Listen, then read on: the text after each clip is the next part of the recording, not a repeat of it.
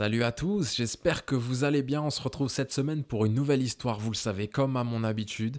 Chaque semaine, je vous raconte une histoire. On s'installe tous chaleureusement autour du feu. Venez vous réchauffer, venez, asseyez-vous, prenez le temps d'écouter cette petite histoire qui, je l'espère, vous plaira. Elle s'intitule Chance ou malchance je vous la raconte tout de suite.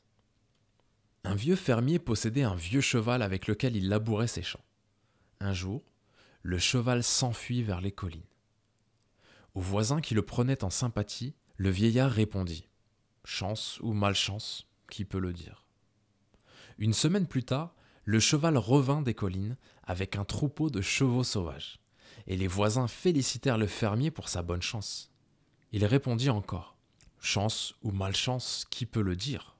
Puis, lorsque son fils, voulant dompter un des chevaux sauvages, fit une chute et se brisa la jambe, tout le monde crut que c'était une grande malchance.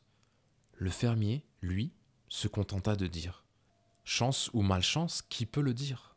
Quelques semaines plus tard, l'armée entra dans le village et mobilisa tous les jeunes gens valides. Quand ils aperçurent le fils du fermier avec sa jambe cassée, ils le dispensèrent du service. Est-ce de la chance, de la malchance? Qui peut le dire?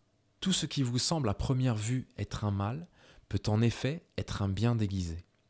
Et tout ce qui à première vue semble être un bien en réalité être un mal. Je vous laisse tirer les conclusions de cette petite histoire que j'ai trouvée très sympathique, euh, qui, euh, qui avec des exemples très simples illustre une morale plutôt facile à comprendre et à décrypter. Euh, j'espère que vous l'avez apprécié. Si vous l'avez apprécié, n'hésitez pas à la raconter autour de vous, car n'oubliez pas qu'une histoire, c'est fait pour ça. Moi, pour le moment, je vais éteindre le feu. On arrive au bout de cette petite histoire. je vous retrouve la semaine prochaine pour une nouvelle histoire que je vous raconterai avec plaisir dans cette mini-série podcast autour du feu. À très vite, prenez soin de vous.